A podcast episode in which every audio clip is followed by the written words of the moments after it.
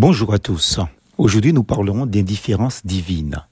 L'Éternel m'a dit, même si Moïse et Samuel se présentaient devant moi, je resterai indifférent au sort de ce peuple. Chasse-le loin de moi, qu'il s'en aille. Jérémie 15, verset 1er. Quelqu'un a dit cette phrase, cette vérité. L'absence de réponse est une réponse. Nous pouvons vérifier ces propos par rapport à nos moyens de communication des temps modernes. Quelqu'un vous envoie un mail, un SMS, ou vous laisse un message vocal dont vous prenez connaissance du contenu, mais qui vous blesse, vous déstabilise, votre cœur saigne.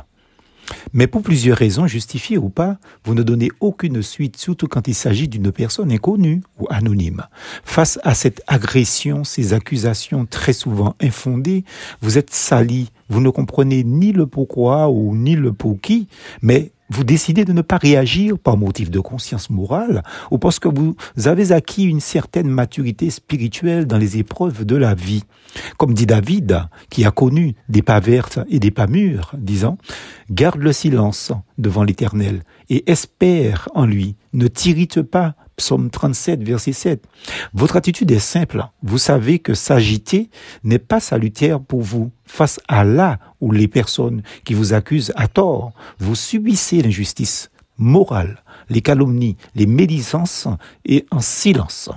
Le calme prévient de grands dangers ou péchés. En effet, dit l'Ecclésiaste, chapitre 10, verset 4. Et vous avez raison. Ne donnez pas à l'adversaire l'occasion de trouver des justifications dans vos faits et gestes, souvent inspirés par votre colère face à cette injustice que vous vivez en ce moment, car la colère de l'homme n'accomplit pas la justice de Dieu, dit Jacques au chapitre 1er, verset 20 de son livre. On vous accuse à tort, chut. On dit du mal de vous, chut. Quels que soient les propos des uns et des autres sur vous, chut. Si vous êtes net dans l'histoire, rappelez-vous que Dieu est le seul, le vrai et véritable juste juge, qu'on se le dise. Il est bon d'attendre en silence le secours de l'Éternel, dira Jérémie dans Lamentation chapitre 3 verset 26.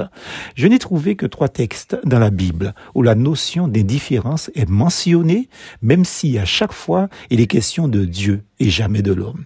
Deux fois dans le livre de Job, où Élu parle de la colère de Dieu, qui ne se manifeste pas encore. L'Éternel semble indifférent aux propos de Job, qui s'interroge sur son sort, mais surtout face aux accusations infondées des trois amis de Job, ces fâcheux consolateurs, dira-t-il au chapitre 16 de son livre, verset 2, qui se mêlent de ceux qui ne les regardent pas et qui parlent de ceux qui ne savent pas.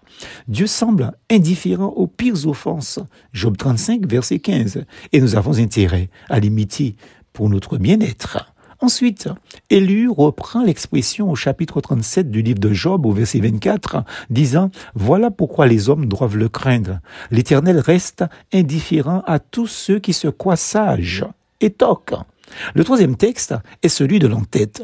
Jérémie parle d'intransigeance divine face à ses desseins et décisions de jugement, quel que soit l'intercesseur qui viendrait face à lui dans la prière. Sa décision est arrêtée, car Dieu n'est pas un homme pour mentir, ni le fils d'un homme pour revenir sur sa décision. Ce qu'il a dit, ne le fera-t-il pas? Ce qu'il a déclaré, ne l'accomplira-t-il pas? Nombre chapitre 23, verset 19. Ici, son absence de réponse est une réponse.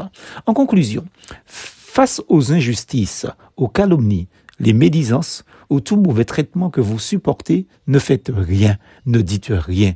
Laissez Dieu faire. Il dira mieux que vous et fera mieux pour vous. Son action de justice en votre faveur est arrêtée selon une loi divine irrévocable donc, qui ne change pas, car qui sème le trouble? Héritera du vent. Proverbe chapitre 11, verset 29. Plus fausse en Jésus.